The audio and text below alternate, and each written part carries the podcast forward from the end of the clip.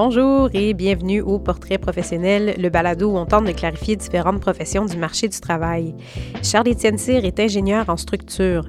Dans cet épisode, il nous clarifie cette branche parfois méconnue du génie en nous décrivant ses tâches de la conception de l'ossature d'un bâtiment à sa construction finale. Il nous parle aussi de l'étroite collaboration multidisciplinaire qu'il vit au quotidien et nous décrit l'impact des évolutions technologiques sur son domaine. Charles-Étienne Cyr, bonjour. Bonjour. Tu vas bien? Très bien. Alors, on se rencontre aujourd'hui pour discuter de ton métier. Veux-tu nous dire ce que tu fais? Je suis ingénieur en structure. Ingénieur en structure. Alors, quand tu rencontres quelqu'un euh, pour la première fois dans un party puis que tu dis euh, Salut, moi c'est Charles-Étienne, je suis ingénieur en structure, qu'est-ce que les gens imaginent que tu fais? Euh, je pense que la première chose qui leur vient en tête, c'est des ouvrages de structure connus comme des ponts, des, des grands bâtiments, des trucs comme ça. Fait qu'ils pensent que tu construis des ponts. Ouais, exact. OK. Exact. Est-ce que tu dirais que leur vision de ce que tu fais est ajustée? Euh, oui et non. Euh, C'est-à-dire que euh, je ne construis pas des ponts, je construis des ponts sur des plans. Donc, je produis des plans qui vont aider des constructeurs, finalement des gens spécialisés dans la construction, à construire. Donc, il y a une petite, euh, une petite nuance malgré tout là-dedans. Et euh, je me suis spécialisé dans le bâtiment et non les ponts. Donc, c'est vrai que les plus grandes structures que tout le monde côtoie tous les jours, où la structure est mise en évidence, c'est les ponts parce que la structure reste apparente. Euh, moi, comme je me spécialise dans le bâtiment, de façon générale, les architectes vont venir envelopper cette structure-là, un peu la cacher. Donc, mon travail est peut-être moins évident qu'un ingénieur en structure qui travaillerait sur des ponts. Fait que là, c'est intéressant ce que tu me dis. Euh, si, si je fais une top vulgarisation, c'est comme si tu me disais que la structure, c'est un peu euh, le squelette Exactement, de ce qu'il y a à construire. exactement. Fait que sur un pont, bon, le squelette est à nu, on voit bien. Mhm. Tandis que dans le bâtiment, ce qui est ce que tu fais le plus, ben là, c'est recouvert par ce que l'architecte va produire comme travail. Exact, une finition, une esthétique architecturale qui va, euh, qui va venir un peu masquer euh, l'ossature d'un bâtiment. Fait que euh, là, c'est intéressant. On parle des architectes, puis quand tu disais au départ, ben moi, je me suis spécialisée en bâtiment, c'est sûr que spontanément, on peut se dire, ah ben des bâtiments, ça, c'est les architectes qui font Mhm. ça. Euh, J'imagine que tu travailles dans un milieu qui est quand même très multidisciplinaire. Euh, comment tu dirais que se distingue le métier de l'architecte, euh, pardon, de l'ingénieur en structure?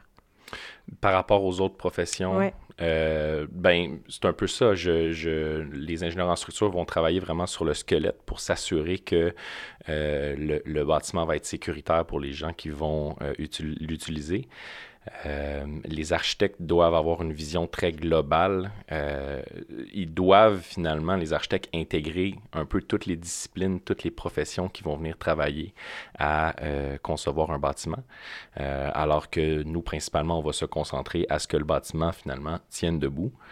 Euh, et puis, une, un des éléments que j'aime le plus de ma profession, c'est justement de devoir un peu comprendre et intégrer la vision de l'architecte du bâtiment pour m'assurer que les concepts qu'on va mettre de l'avant et qu'on va proposer euh, vont, euh, disons, nourrir et faire tenir finalement les, idées des architectes. Fait que si on essayait d'illustrer ça un peu, voudrais-tu nous nommer un exemple d'un projet sur lequel tu as travaillé que tu as trouvé intéressant? Euh, dans, ça fait quand même plusieurs années de ça, mais j'avais travaillé sur le réaménagement du euh, Casino de Montréal. Mhm. Donc euh, récemment, ils ont tout fait une, une refonte du Casino de Montréal pour le rendre plus attrayant un peu. Et donc dans le cadre de ce projet-là, à ce moment-là, j'étais plus un, un- un jeune ingénieur, donc je faisais vraiment de la conception pure et dure. Et puis on, on se faisait amener des concepts architecturaux assez particuliers parce que bon, c'est un, c'est un, ouvrage qui devait avoir une certaine prestance, puis euh, les architectes avaient une idée très claire de la signature qu'ils voulaient donner au projet. Donc, il fallait qu'on trouve des solutions finalement pour être capable de respecter la volumétrie puis la géométrie du bâtiment qui était euh, souhaitée par les architectes. Fait que là, c'est intéressant hein, parce qu'en plus, on parle d'un bâtiment qui existe déjà. Des fois, on se dit, ah, ben, la structure, tu fais ça au début, puis après c'est fini. Mais en fait, même quand on réaménage, même quand on repense un peu quelque chose qui est déjà là, la structure est encore en jeu. Fait que, mettons dans le projet du casino.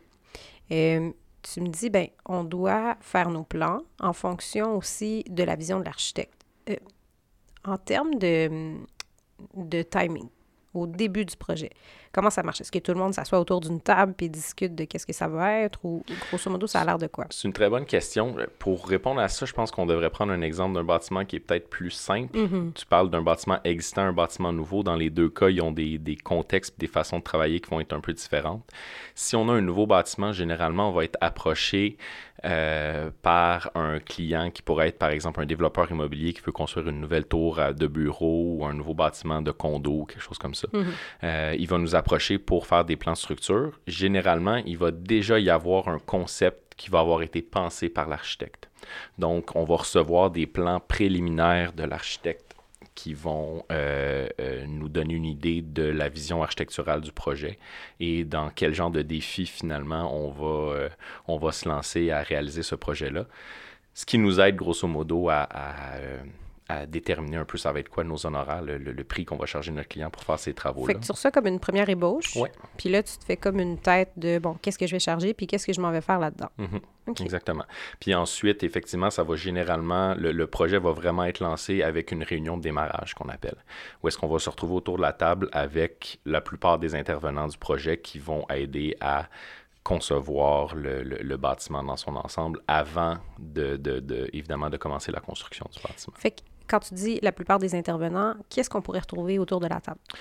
Bon, généralement, il va avoir le client, donc qui est le, le, le, un peu le maître d'ouvrage, qui c'est lui qui qui, qui, qui met les sous, qui met les sous pour, pour faire le projet. Euh, il va avoir l'architecte du projet, évidemment. Euh, il y a un ingénieur en structure dans la plupart des projets qui est, qui est, qui est impliqué. Euh, on va retrouver une autre euh, discipline qui est l'ingénieur en mécanique électrique. Donc, lui va être responsable, si l'ingénieur en structure est responsable de créer un peu le squelette du bâtiment, l'ingénieur en, en, en, mécanique électrique, lui va être responsable de faire le réseau de ventilation, le réseau de chauffage, le réseau électrique. Donc, lui, c'est peut-être plus le, le, le, le, système sanguin, si mm -hmm. on veut, du... Qu'est-ce qui court dans les murs, mettons. Qu'est-ce qui court dans les murs, exactement. Donc, lui va être responsable de ça. Euh, on va avoir souvent un architecte paysagiste qui va faire euh, tous les plans de l'aménagement paysager autour du bâtiment. On peut avoir un ingénieur civil qui, lui, va euh, s'assurer que le bâtiment va être connecté aux infrastructures de la ville de la bonne manière. Fait que quand on parle des infrastructures de la ville, on veut dire bon, ben, le système des Aqueduc, égouts. égouts, ouais. euh, principalement. Euh, bon, les égouts, euh, on, un bâtiment, mettons, qui un bâtiment, un nouveau bâtiment qui est construit sur un terrain vague, euh, l'eau qui qui est accumulée par la pluie dans ce terrain-là n'est pas nécessairement amenée directement dans l'égout de la ville. Donc, euh, l'ingénieur civil, à partir du moment où est-ce qu'on crée un bâtiment, il y a des toits qui vont recueillir l'eau, qui vont s'amener dans un drain, puis ça, ça va être rejeté dans l'égout. L'ingénieur civil doit s'assurer que euh, le volume d'eau qui va être envoyé dans le système d'égout sera pas trop, euh, trop grand, puis que ça va pas créer des problèmes aux infrastructures de la ville. Et quand exemple. tu dis connecter aux infrastructures en bonne et due forme, là, c'est un bel exemple. C'est un peu ça là, qui va veiller exact. à ce que tout soit vraiment en règle. Exact. OK. Donc, euh, puis euh, sinon, des fois, euh, dès la réunion de démarrage, il va y avoir un entrepreneur, donc un, quelqu'un qui va, qui va euh, s'occuper de la construction du bâtiment. C'est pas dans tous les projets qui est autour de la table au début, mais des fois, ça peut être bénéfique d'avoir quelqu'un qui est dans la construction au début, qui va amener certaines contraintes, certains enjeux au niveau de la construction pour s'assurer que lorsque la construction va être démarrée, ces contraintes-là vont avoir été prises en compte dans la production des plans par les différents professionnels. Parfait. Est-ce qu'on aurait des, techniciens déjà autour de la table ou pas encore, ils rentrent en jeu plus loin? Euh, généralement, que ce soit, il euh, euh, y a des techniciens qui vont être impliqués dans, le, dans le projet. Dans le bureau pour lequel je travaille, on est à peu près la moitié d'ingénieurs pour la moitié de techniciens. Donc, c'est à peu près 50-50 la proportion. Les techniciens vont généralement être responsables de, du dessin, de la mise en plan, de la modélisation qui va mener à la production des plans. Les ingénieurs vont être plus responsables de vraiment la conception comme telle, le dimensionnement de tous les éléments qu'il va avoir dans... Je parle de la structure, là, le dimensionnement des éléments qu'il va avoir dans les plans.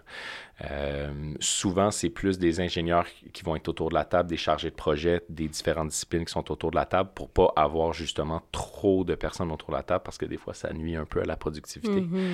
euh, ça peut arriver, par exemple, qu'on euh, on amène des techniciens en réunion parce que eux, ultimement, c'est beaucoup les techniciens qui ont travail de coordination. Donc, les ingénieurs sont au courant, un chargé de projet va être au courant de ce qui se passe dans le projet, mais comme c'est le technicien qui a vraiment la maquette, qui a les, les plans devant lui, euh, à savoir si le mur doit être placé à, euh, 1500 mm d'un axe ou à 1450 mm d'un axe, euh, c'est lui, qui, va, c'est lui qui va le savoir, puis qui va aller fouiller dans le plan d'architecture, puis qui va coordonner ces éléments-là avec l'architecte. L'ingénieur aussi est au courant, Mhm. mais euh, c'est, c'est vraiment le technicien qui va s'assurer que le mur est à bonne place dans le plan. Donc, il y a un grand rôle au niveau de la coordination, mais cette coordination-là, surtout de nos jours, se fait beaucoup plus par échange de courriel, échange de plans que dans des réunions. Mhm. Fait que dans ces réunions plus préliminaires, là, on est vraiment en train de concevoir, on est en train d'imaginer comment ça va être, fait qu'on est peut-être On moins établit les à- concepts. C'est ça. Euh, donc, ça, c'est un peu le début d'un projet. Mhm. On recueille le besoin du client, on recueille la vision de l'architecte, on, euh, on ramasse l'information quant aux, aux données déjà existantes. Mhm. Puis là, qu'est-ce que tu fais après? Ensuite, le- toute la phase préliminaire du projet, dans le fond, c'est un peu d'établir les grandes lignes du concept puis du canevas. Donc, euh, on doit faire en premier lieu, des, avant même de commencer nous-mêmes à produire des plans de structure, on va euh, souvent faire une conception préliminaire pour euh, amener de l'information complémentaire à l'architecte. J'ai donné des cours à l'Université de Montréal aux étudiants de structure. En fait, j'ai donné des cours de structure aux étudiants en architecture de l'Université de Montréal. Puis une des choses que je leur disais dans les premiers cours, c'est euh, je sais que ça peut paraître un peu bizarre d'avoir des cours de structure où est-ce que je vous fais faire du dimensionnement, mais trop souvent dans vos projets, l'ingénieur en structure va arriver puis vous allez, comme j'ai mentionné tantôt, vous allez déjà avoir fait votre concept. C'est important que vous ayez une base de structure pour que votre concept tienne la route et que l'ingénieur en structure, quand il commence à être impliqué sur votre projet, soit pas en train de vous faire changer tout votre projet. Donc, les premières étapes, la première rencontre, c'est justement de mentionner c'est quoi les, les plus gros enjeux du concept qui est proposé par l'architecte, essayer de trouver des solutions simples et économiques à, euh, disons, euh, solutionner ces enjeux-là. Et ensuite, euh, quand on retourne au bureau avec ce concept-là, c'est de faire des calculs, finalement, pour valider ce concept, pour donner une première idée de la géométrie du squelette du bâtiment aux architectes, pour qu'eux puissent intégrer ça dans leur plan puis faire certaines modifications. Donc, on fait beaucoup de travail de calcul au début puis de dimensionnement qu'on va communiquer directement à l'architecte pour que lui modifie un petit peu son, ses plans. Puis ensuite, une fois que le concept est bien établi, là, on va jusqu'à un certain point s'approprier le plan de l'architecte puis commencer notre propre mise en plan, puis commencer à dessiner le squelette à l'intérieur euh, de la volumétrie qui est proposée par l'architecte. Fait que c'est vraiment un, un travail en étroite collaboration là, entre ces deux disciplines-là.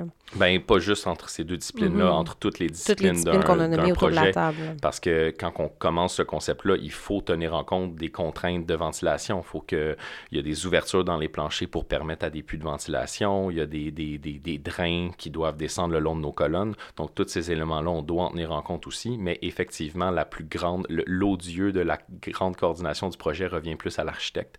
Donc, on communique vraiment euh, quotidiennement avec les Mhm. architectes des projets pour être capable de- d'arriver à, un- à des plans qui sont, euh, qui sont bien coordonnés puis qui, euh, qui vont si- être bien construits. C'est comme si cette étroite collaboration-là, c'était toujours un peu un- une, une validation, une revérification que ça va tenir la route, hein, que ça va pas s'effondrer, que ça va vraiment rentrer comme c'est supposé rentrer, que les choses, que les portes ouvrent, puis que c'est un peu ça. Hein, que- Exactement.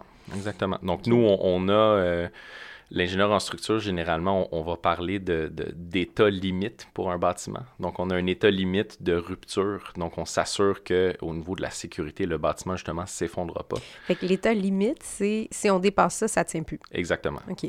Donc, ça, l'état limite de rupture, si on dépasse cet, éla- cet état limite-là, c'est qu'on peut atteindre une rupture qui va être catastrophique pour le bâtiment. Mhm. Et on doit aussi tenir en compte des états limites d'utilisation. Donc, euh, est-ce que le plancher va tenir, mais est-ce qu'il va tellement être déformé que justement les portes ouvriront plus? Mhm.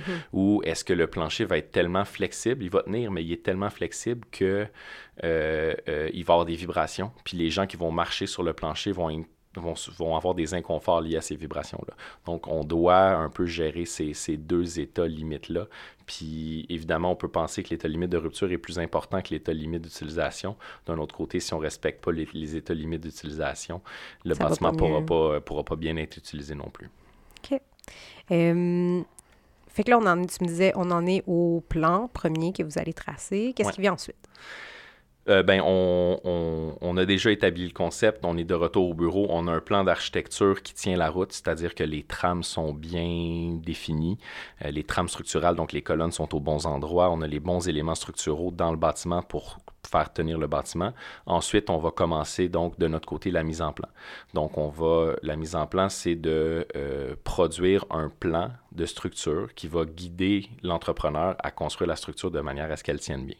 Donc là, on, on, produit notre plan, puis au fur et à mesure qu'on produit le plan, on échange ces plans-là avec les autres professionnels pour raffiner la coordination.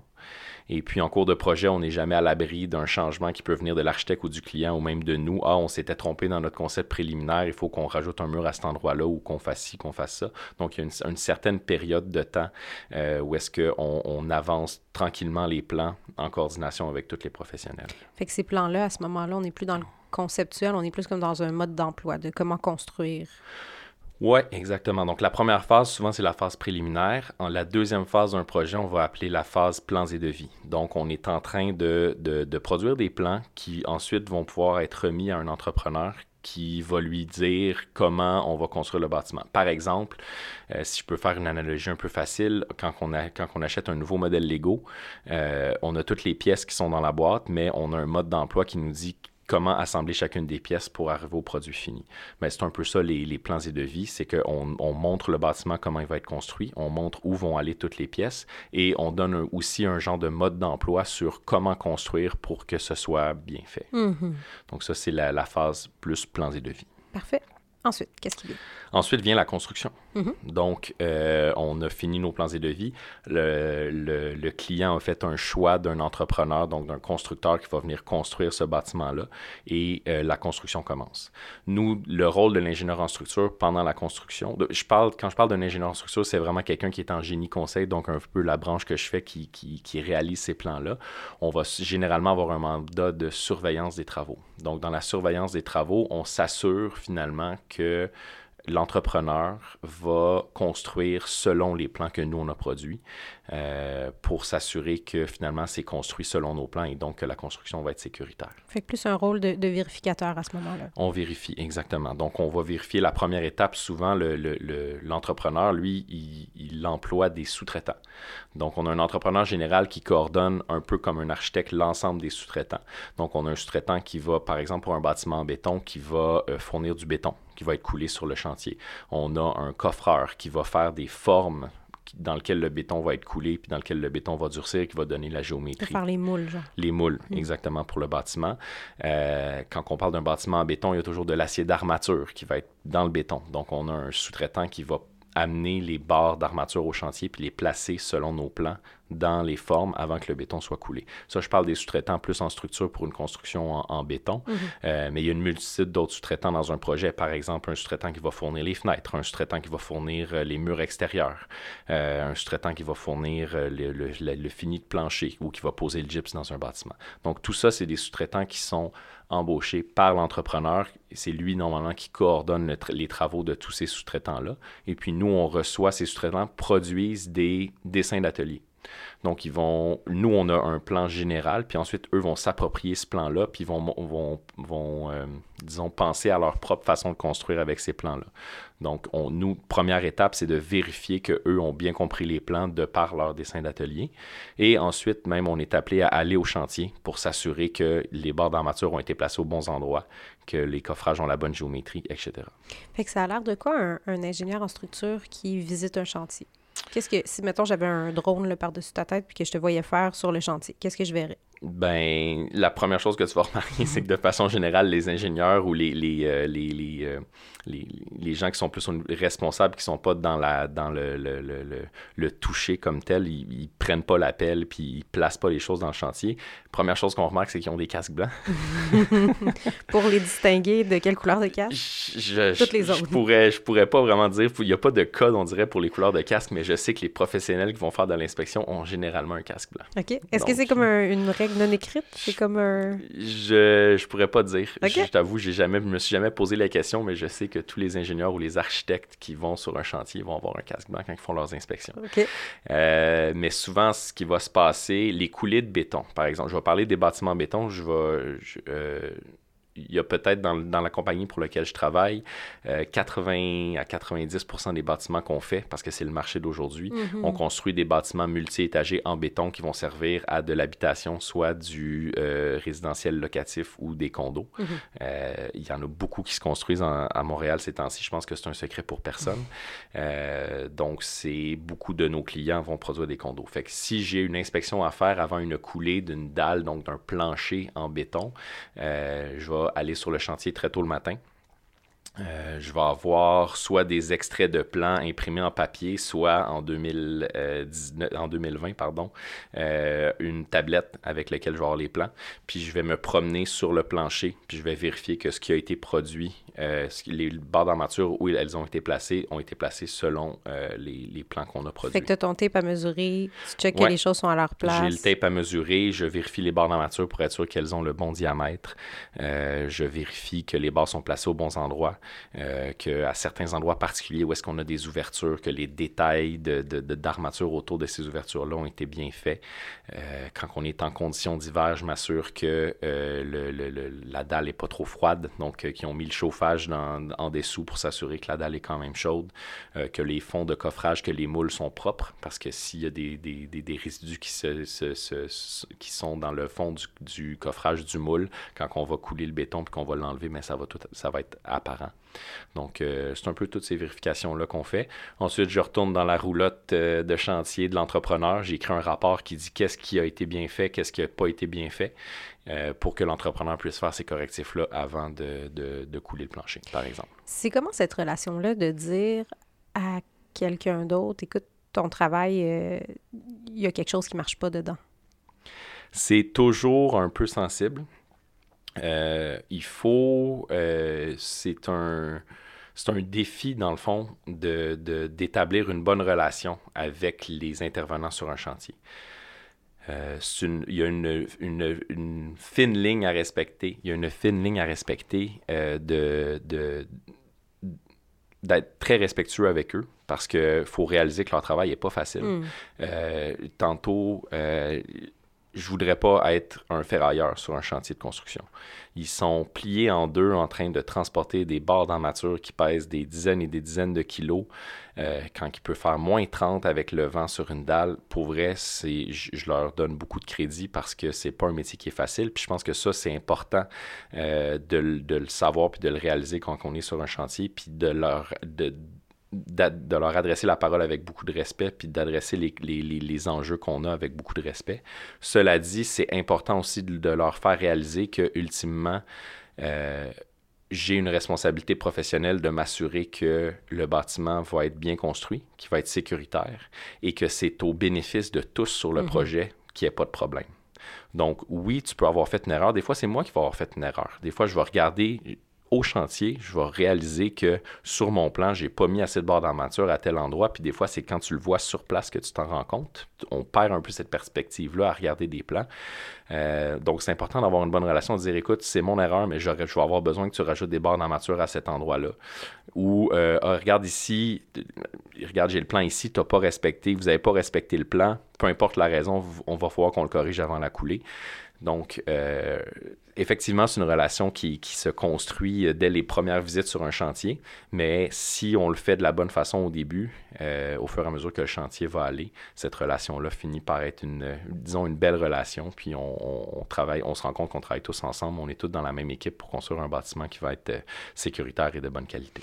Fait que c'est comme mm. s'il y a un morceau du, du travail qui est super euh, scientifique, je calcule, puis je mesure, puis, puis je m'assure que la géométrie est bonne, puis il y a un côté qui est très humain. Si mon contact avec l'entrepreneur n'est pas bon, mais ça se peut que mon travail soit plus complexe. Là. Tout à fait. Puis je pense que c'est quelque chose que j'aime beaucoup de mon métier, c'est que euh, il y a un, aspect calcul puis de physique et de science comme tu le dis, mais il y a beaucoup un aspect humain, non seulement avec l'entrepreneur sur un chantier, mais avec les autres intervenants mm-hmm. aussi, avec les, architectes et tout ça.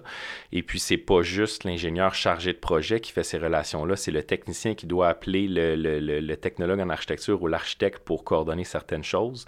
Euh, c'est l'ingénieur, euh, disons, qui, qui s'occupe vraiment du calcul comme tel qui doit communiquer avec le technicien, à même l'équipe, puis avec l'ingénieur. Donc, il y a beaucoup d'un... C'est un grand travail d'équipe, mm-hmm. finalement. Mm-hmm. Fait que ça, cet élément-là, c'est très important. C'est super intéressant de, dans, dans, notre travail. Puis je pense que ça se fait à tous les niveaux mm. euh, de mon métier, que ce soit le jeune ingénieur qui fait beaucoup de calculs, euh, l'ingénieur qui fait beaucoup d'inspections de chantier, le technicien qui coordonne avec l'architecte ou le chargé de projet qui gère les relations clients, qui gère les relations avec l'entrepreneur. Donc, tout le monde a, son, euh, euh, a un rôle important au niveau de la communication. Puis c'est vraiment quelque chose d'important dans, notre travail. Mm-hmm. Fait que là, on en était à l'inspection une fois que la construction est en cours. Ensuite. Ben, ensuite, euh, donc, on a fait nos rapports d'inspection. Euh, après ça vient un, un, un, aspect plus, euh, disons, administratif où est-ce que le client doit. généralement, c'est pas lui qui va financer 100 du projet. Donc, le projet va être financé par une banque ou par d'autres intervenants. Et lui doit, à tous les mois, produire, dans le fond, une demande de paiement pour payer l'entrepreneur pour les travaux. Puis, il va demander aux professionnels de faire des certificats de conformité pour s'assurer que les travaux ont été bien faits. Puis que ce qui est demandé comme paiement ou comme facture euh, va être une va, est conforme aux travaux qui mhm. ont été réalisés sur place. Et à la fin, fin, fin du projet, lorsque les travaux de structure sont complétés, on va faire une dernière inspection, on va faire un, rapport de conformité final des travaux, donc pour signer comme quoi le bâtiment a été construit de façon conforme à nos plans et devis. Et euh, s'il y a eu des déficiences en cours de chemin, euh, ces déficiences-là ont été corrigées. Et Parfois aussi, le client va nous demander de produire ce qu'on appelle des plans finaux ou des tels que construits. Donc, on va produire euh, une dernière émission de nos plans où est-ce qu'on va avoir intégré tous les petits changements qu'on aura dû faire en cours de chantier pour s'ajuster à certaines conditions. Euh, c'est comme une euh, photo, c'est comme un, rayon X final de la structure. Exact. Euh, malheureusement, c'est pas un rayon X, mm-hmm. donc on sait jamais vraiment exactement dans les plans finaux. Il y a toujours des petites différences entre ce qui a été construit. C'est une des raisons pour laquelle, d'ailleurs, l'Ordre des ingénieurs du Québec propose d'appeler ça des plans finaux et non des tels que construits. Mm-hmm. Parce que l'appellation tel que construit semble porter, laisser croire que les plans sont exactement comme qu'est-ce qui a été construit sur le chantier, alors qu'il y a tout le temps des petites, des petites différences. Des petites variations des petites variations. OK. Fait que là, on est passé à travers, grosso modo, le mandat de l'ingénieur en structure. Mm-hmm. Euh, si maintenant je ramenais ça à, plus petite échelle, puis que je te demandais ton quotidien professionnel à toi, de quoi il peut avoir l'air? Euh, mon quotidien professionnel à moi, euh, où est-ce que j'en suis rendu dans ma carrière? Dans le fond, j'ai fondé mon, mon propre bureau avec un, avec un associé euh, de structure. Donc, je, je, gère un peu toute l'équipe avec mon... Avec, je ne suis pas tout seul là-dedans, évidemment, mais je gère l'équipe du bureau. donc, mon rôle est très diversifié. C'est-à-dire que je dois faire un peu toute l'image de marque de ma compagnie pour aller chercher des contrats. Donc, je dois faire de la relation client pour que les clients nous fassent confiance puis nous donnent des contrats pour que je puisse amener un peu des projets sur la table du reste de mon équipe. Ça peut avoir l'air de quoi de la relation client? Euh, dans mon métier, ça se fait beaucoup par euh, le, un peu beaucoup le bouche à oreille et euh, maintenir sa réputation. C'est-à-dire que la meilleure façon d'aller chercher un nouveau client, c'est qu'un client avec qui j'ai déjà travaillé disons, disent du bien de moi ou de ma compagnie à un nouveau client éventuel. Donc, euh, il y a beaucoup de bouche à oreille, puis ça passe par le fait de faire un bon travail. Euh, mais c'est aussi de, par exemple, euh, aller dans des événements pour rencontrer nos clients où est-ce qu'on sait qu'il va y avoir beaucoup de gens de l'industrie, où est-ce que je peux rencontrer des nouvelles personnes. Si je peux rencontrer quelqu'un de nouveau dans l'industrie de la construction une fois par jour ou même juste une fois par semaine, ben c'est quelque chose de, gagne, de, de, gagnant pour nous. On veut que notre nom circule, on veut que les gens parlent de nous, comme quoi on est des bons ingénieurs en structure qui rendent des bons services. Euh, donc, c'est la relation client, puis le, notre, notre marketing, finalement, c'est beaucoup de de, de, de, de, rester en contact. De rester en contact avec eux. Euh, je, dis ça à mon associé des fois, de, se rappeler à leur mémoire. Mm-hmm. Euh, ça fait longtemps qu'on n'a pas travaillé avec un client, mais il devrait être à tel événement. je vais essayer de me rendre à cet événement-là, puis d'aller parler avec lui pour qu'il se rappelle qu'on existe, puis qu'il pense à nous si jamais il y a un nouveau projet qui vient sur sa table. Fait que tu me disais, donc, ton quotidien, ça peut être, euh, bon, vraiment la partie gestion, la partie business, faire vivre l'entreprise, puis faire circuler son nom. Puis je parle même pas de la partie comptabilité, puis, euh, puis mhm. tout ça qui rentre en ligne de compte là-dedans. Euh, mais ça, c'est un peu à part du métier d'ingénieur C'est comme ton rôle de gestionnaire. Oui, exactement. Mhm.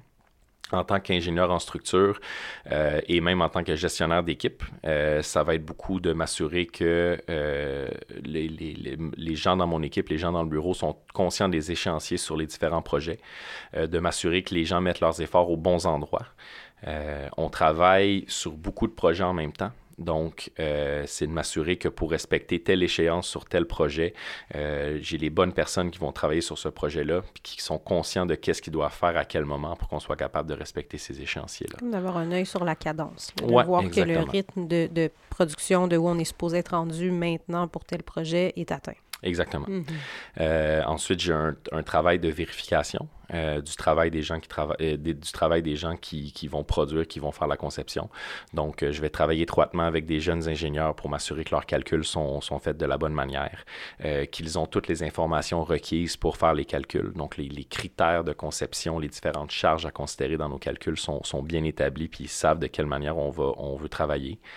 Euh, la même chose, je veux m'assurer que les techniciens qui font la mise en plan ont eu la bonne information de la part des autres professionnels, ont eu la bonne information de la part de nos ingénieurs concepteurs. Donc, de m'assurer que finalement, euh, d'être un peu une courroie de transmission pour s'assurer que les communications à l'intérieur de l'équipe et avec les intervenants à l'extérieur du bureau fonctionnent bien. Mm-hmm. Donc, ça, c'est un, un, élément de mon quotidien qui est très important. Euh, sinon, je passe beaucoup de temps dans des réunions de projets. Donc, euh, comme chargé de projet, je vais être appelé à aller en réunion sur euh, des projets. Donc, comme on parlait tantôt, dans les mhm. étapes préliminaires et de projet, donc m'assurer que euh, on se rend compte pour regarder c'est quoi les différents enjeux, regarder s'il y a des changements qui s'en viennent dans le projet, parler des, des, échéanciers, savoir c'est quoi les objectifs du client, m'assurer que les autres professionnels vont nous fournir l'information assez rapidement pour qu'on soit capable de respecter les échéanciers du client. donc, on a tout cet aspect-là vient aussi l'aspect de vérification des plans. Donc, le plan est prêt à sortir puis à, être envoyé au client ou à l'architecte pour coordination. Ben, je vais me plonger dans les plans puis je vais m'assurer que euh, la conception a été bien faite, elle a été bien rendue sur le plan, puis que le plan est lisible. Euh, ça peut paraître particulier, mais on, se, se, met beaucoup de, pression pour s'assurer que nos plans ont toujours une bonne qualité et que euh, sont faits de façon un peu de la même manière d'un projet à un autre. C'est-à-dire que on est 25 dans le bureau, on est environ 10 à 12 techniciens qui vont travailler à produire les plans, puis à mettre sur un, sur un 2D finalement euh, le, le, qu'est-ce qui va se faire en 3D du bâtiment. Donc la façon dont on veut que ce soit, que la mise en plan soit faite, on veut s'assurer que ce soit uniforme pour tous mhm. les techniciens. Euh, un peu la même chose pour les ingénieurs, on veut s'assurer que peu importe avec quel ingénieur ou avec quelle équipe on travaille dans le bureau, que les calculs sont toujours faits de la même manière, qu'ils sont classés de la bonne façon dans les dossiers pour qu'on puisse retrouver ces calculs-là rapidement.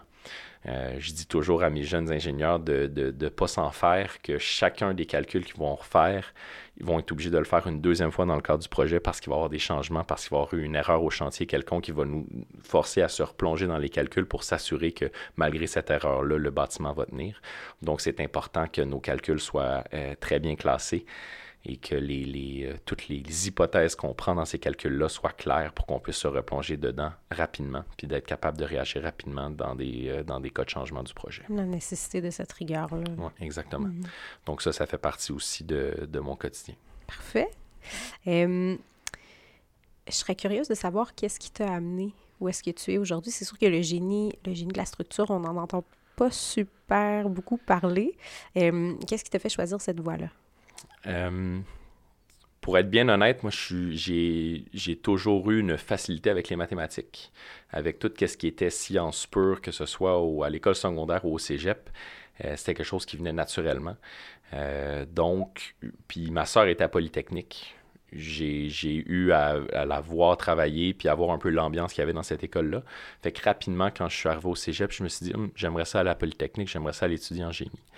Euh, ma première passion, je dois l'avouer, c'était beaucoup la mécanique, l'automobile, tout ça. Donc, j'ai décidé de m'orienter en génie mécanique. Puis j'ai fait à, ce, temps-là, euh, la première année à Polytechnique, c'était ce qu'on appelait un tronc commun. Donc, peu, importe la profession, le, type de génie dans lequel on s'inscrivait, on, on avait relativement toujours les mêmes cours.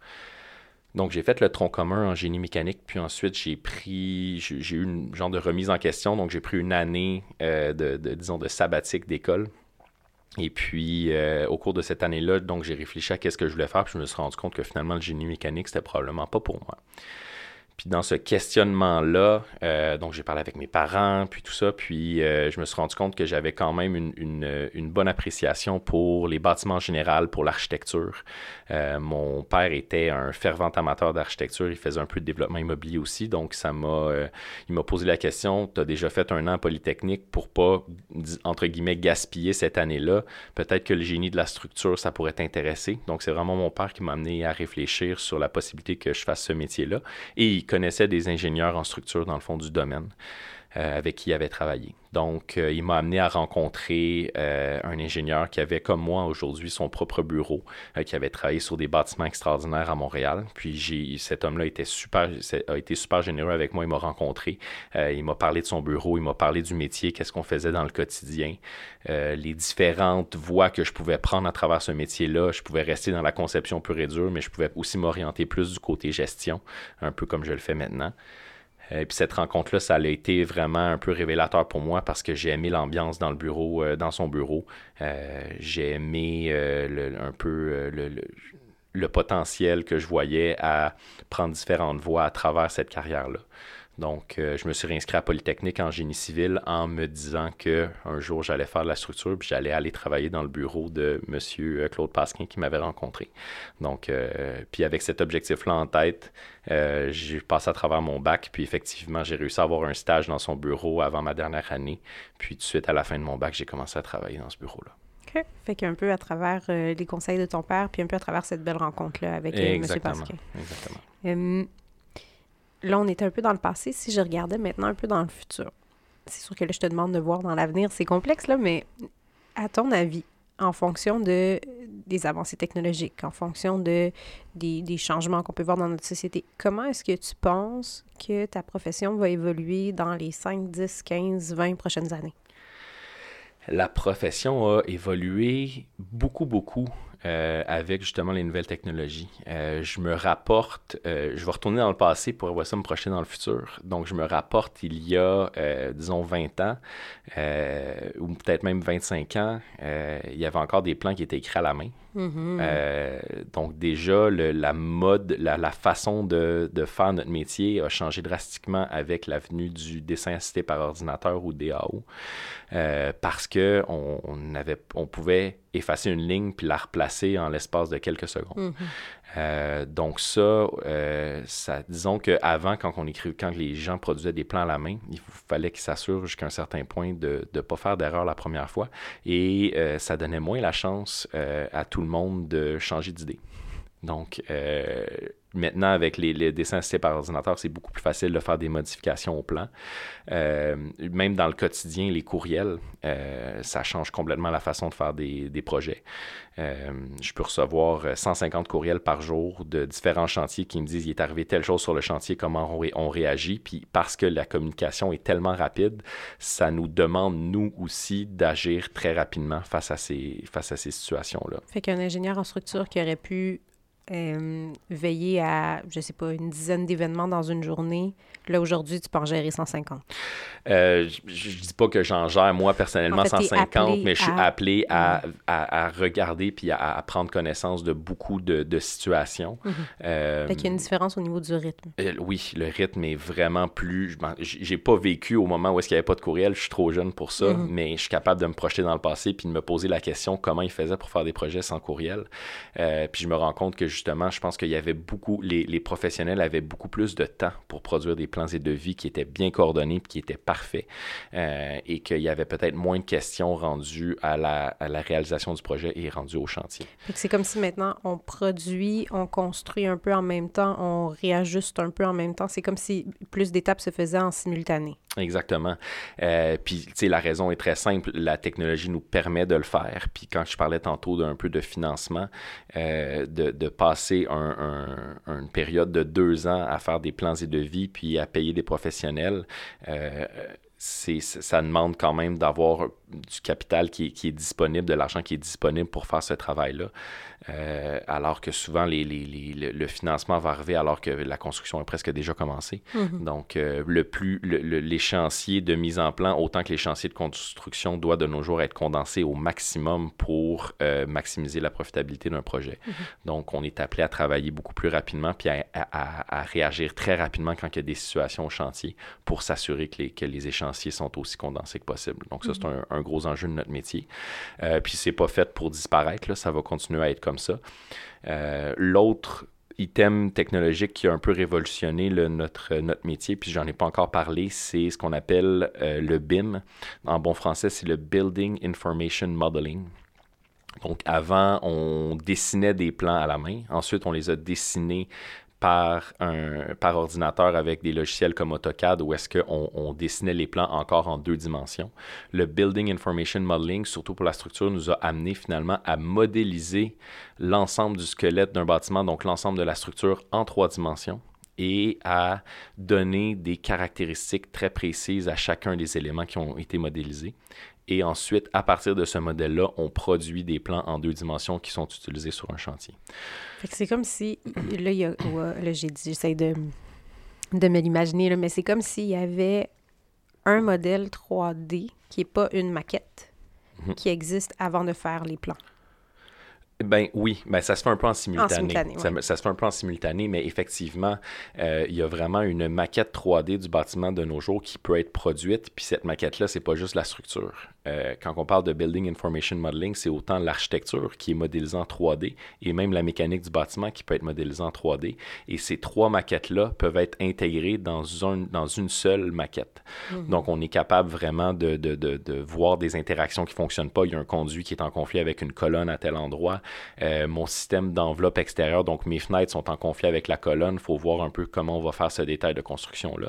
Donc, c'est vraiment, on produit une maquette 3D complète du bâtiment. De cette maquette-là, on produit des plans qui sont remis à l'entrepreneur, puis l'entrepreneur, finalement, construit selon nos plans pour arriver à une version finale qui va se rapprocher le plus possible de la maquette en trois dimensions qui a été créée. Fait que c'est comme si le rythme est accéléré, mais en même temps, il y a certains outils qui nous permettent comme ça d'accélérer le pas un peu. Tout à fait, exactement. On est capable de nos jours de produire des plans d'un bâtiment quand même de, grande envergure en très peu de temps à partir d'une maquette qui nous est fournie par l'architecte parce que euh, il y a une certaine partie de l'information de notre structure qui est dans la maquette de l'architecture, donc on l'extrait et on fait juste travailler finalement une mise en plan à partir de cette maquette-là, puis on est capable de produire des plans très préliminaires très rapidement. Mhm. Ensuite vient beaucoup de travail pour raffiner cette maquette-là, puis raffiner nos plans. Mais disons que la méthode de travail a changé beaucoup avec le, le, BIM, donc le Building Information Modeling. Euh, tranquillement, pas vite aussi, puis ça, c'est là, je commence à me projeter plus dans le futur. C'est le présent, mais c'est aussi le futur. Il y a de plus en, de plus, en plus d'entrepreneurs qui vont construire oui, on a produit des plans, mais ils vont se servir de la maquette 3D pour réaliser la construction. Donc, oui, ils ont des plans, mais s'ils ont des, questionnements ou s'ils veulent prendre des, mesures ou des quantités, des trucs comme ça, ils sont capables d'aller chercher cette information-là à même la maquette qui a été créée par les professionnels. Euh, puis je pense que ça, euh, dans l'avenir, ça va être de plus en plus le cas. Euh, pardon. Euh, notre responsabilité comme, comme ingénieur, euh, dans le fond, on la, on la concrétise en, c'est très physique, mais en appliquant un saut d'ingénieur sur un plan, en voulant dire, j'ai, j'ai, je, je scelle ce plan-là, j'en prends responsabilité, c'est, c'est mon travail, puis c'est, c'est voici le, le résultat de mon travail. Euh, je ne peux pas vraiment sceller une maquette. Mhm. Donc, c'est important que notre responsabilité professionnelle soit, euh, euh, disons, euh, restreinte à la production du plan que j'ai signé scellé. Euh, il, faut qu'on trouve un moyen dans le futur euh, de, prendre responsabilité, pas juste du plan, mais aussi de la maquette, parce que de plus en plus, les informations contenues dans nos maquettes vont être utilisées par des entrepreneurs pour réaliser la construction de, bâtiments. Mm-hmm. Donc ça, c'est un, élément euh, qui, dans le futur, va être amené à, à changer. L'autre élément, c'est, encore une fois, je parle du futur, mais c'est à très presque court moyen terme parce qu'on commence déjà à intégrer ces méthodes-là. Euh, au niveau de l'ingénierie, on doit, nous aussi, en tant qu'ingénieurs, faire des modèles de calcul Donc, on a un, modèle qui va servir à la mise en plan. Et en parallèle de ça, nous, on fait des calculs, on retire de l'information du modèle et des plans qu'on a pour raffiner nos calculs puis finaliser notre conception. Mais là, tranquillement, pas vite, dans l'industrie, on commence à faire parler, si, si tu veux, notre maquette de, de, de dessin avec nos logiciels d'ingénierie, nos logiciels de calcul pour accélérer euh, le travail de l'ingénieur. Le, le, J'essaie de ne pas me perdre. Euh, est-ce que ça implique comme créer une, une banque de calcul pour qu'à chaque fois qu'on arrive dans tel contexte, on réutilise ce qui a déjà été calculé? Ben, je ne je, je, veux pas rentrer trop dans la technique, mais les, les calculs qu'on fait, euh, c'est souvent le même genre de calcul. Donc, on se crée des outils de calcul, que ce mhm. soit des, des, fichiers Excel qui vont nous permettre de faire certaines conceptions ou même des logiciels qui sont créés par des entreprises tierces qui nous permettent de faire des calculs, par exemple, pour faire... Donc, pour accélérer encore une fois la capacité de calcul. Euh, pas, non seulement pour accélérer, mais pour même nous permettre de faire ces calculs-là. Parce que... Mhm. euh, euh une autre d'autres changements qui ont lieu dans l'industrie, c'est que euh, un des éléments qui change le plus euh, à travers les, les, différents codes nationaux du bâtiment qui changent puis les normes de calcul qu'on doit respecter, euh, c'est le calcul parasismique. Donc pour un bâtiment, on doit s'assurer qu'en cas de tremblement de terre, finalement le bâtiment va, va bouger d'une certaine manière, mais va assurer la sécurité des occupants à l'intérieur. Puis ces analyses sismiques là qu'on appelle donc les analyses par, de, de réaction d'un bâtiment par rapport au tremblement de terre, c'est des calculs qui sont très complexes. Euh, et plus le bâtiment est compliqué, plus les calculs sont complexes. Donc, on a des logiciels qui nous permettent de modéliser nos bâtiments et dans, laquelle, dans lequel les calculs sont faits de manière, disons, automatique. Mhm. Donc, on rentre des paramètres dans un modèle informatique euh, vraiment de calcul et euh, ça nous permet de retirer des résultats puis de faire notre conception par rapport à ces résultats-là. Jusqu'à récemment, les logiciels qui nous permettaient de faire cette modélisation-là en vue de faire des calculs étaient ne, ne, communiquait pas vraiment avec mm-hmm. un logiciel qui permettait de faire une maquette 3D qui menait à la mise en plan. c'est comme si maintenant tout était plus intégré. On travaille à intégrer mm-hmm. ces, tous ces éléments-là pour euh, accélérer, euh, toujours le but d'accélérer finalement nos calculs, euh, pour être plus efficace dans nos calculs, puis pour se faciliter la vie dans le respect des échéanciers toujours plus incroyables qui, qui, nous sont demandés, qui, sont, exigés par nos, par nos clients. Euh, c'est vraiment super intéressant tout ça. Si, euh, je te posais une dernière question, euh, si tu rencontrais quelqu'un qui était intéressé par ton domaine, quel conseil est-ce que tu lui donnerais dès maintenant pour pouvoir un peu s'en rapprocher? il faut comprendre vraiment qu'est-ce qui pourquoi on veut faire ce métier-là, puis qu'est-ce qui ferait que on, qu'est-ce qui nous passionne? Ben, en tout cas, je, reviens un peu en arrière. Mm faut être passionné pour faire ce métier-là. C'est un métier qui est exigeant. J'ai parlé des, des, des, des, échéanciers, tout ça. Euh, il y a beaucoup de pression. On doit, euh, il y a beaucoup de pression par rapport aux échéanciers pour le respect des, exigences de nos clients et tout ça. Mais il y a aussi une, beaucoup de pression puis une grande responsabilité malgré tout qu'on ne peut pas mettre de côté. Si on fait mal notre travail, il y a un plancher qui peut tomber, il y a des gens qui peuvent mourir.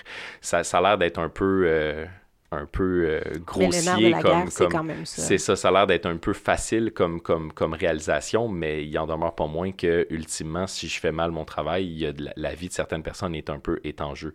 C'est peut-être pas aussi immédiat qu'un médecin que si il fait une erreur s'il jette le scalpel puis il coupe pas le bon tuyau ça va pas bien. Que c'est pas c'est peut-être pas aussi euh, aussi euh, instantané comme comme comme résultat mais on a quand même une grande responsabilité. Donc c'est pas. Euh, euh, on, ça prend une. Il faut être passionné, c'est une. Euh, je cherche le mot, mais c'est une vocation finalement. Euh, donc, il faut être certain de, vraiment vouloir s'engager là-dedans, puis il faut, faut, faut, sentir qu'on a une passion pour ça. Euh, puis cette passion-là peut se, se, se, se, retrouver dans plein de facettes de, de, du métier, puis c'est ce que j'ai trouvé intéressant au début quand j'ai fait ma première rencontre avec M. Pasquin. Il y a moyen de s'orienter plus en gestion de projet, il y a moyen de faire strictement du chantier, puis de faire des inspections au chantier, donc d'avoir vraiment les, les mains dedans. Euh, il y a moyen de se concentrer juste sur l'aspect calcul, tu es une bolle de mathématiques, mathématiques, tu aimes la physique, puis tu, peux, tu, pourrais faire ça toute ta vie, des calculs. Euh, puis si je me rejette, je me projette un petit peu plus en, arrière, même avant d'aller faire un bac en ingénierie, euh, le métier de technicien en structure, c'est quelque chose qui est, passionnant. Euh, ça vient pas nécessairement avec le même niveau de responsabilité euh, parce que on c'est pas le technicien qui va signer, sceller le plan, qui va vraiment prendre une responsabilité professionnelle dans le dossier, mais malgré tout, il y a un rôle super important, puis c'est un métier, surtout maintenant avec justement le Building Information Modeling, le BIM, euh, c'est comme monter des modèles Lego de bâtiments qui vont être construits, mais à même un, modèle informatique. Donc, euh, il, y a, y a, plein de façons de, de, trouver son compte dans le, dans, dans, le domaine de la structure qui, qui d'après moi, est super intéressant. Euh, donc, je me, si quelqu'un veut s'en aller en structure, j'y poserai la question pourquoi tu veux faire de la structure? C'est-tu parce que tu aimes les bâtiments, parce que tu aimes le calcul, qu'est-ce que tu aimes là-dedans? Puis d'essayer de l'orienter dans le, le, le, la, bonne, la bonne ligne finalement pour ne pas se tanner de son métier. Charlton, ça a été super intéressant. Merci beaucoup. Ça fait plaisir. Merci. Merci à notre invité et merci à vous d'avoir écouté cet épisode des Portraits professionnels. Pour plus de détails sur cette profession, visitez notre site internet au www.saltoconseil.com.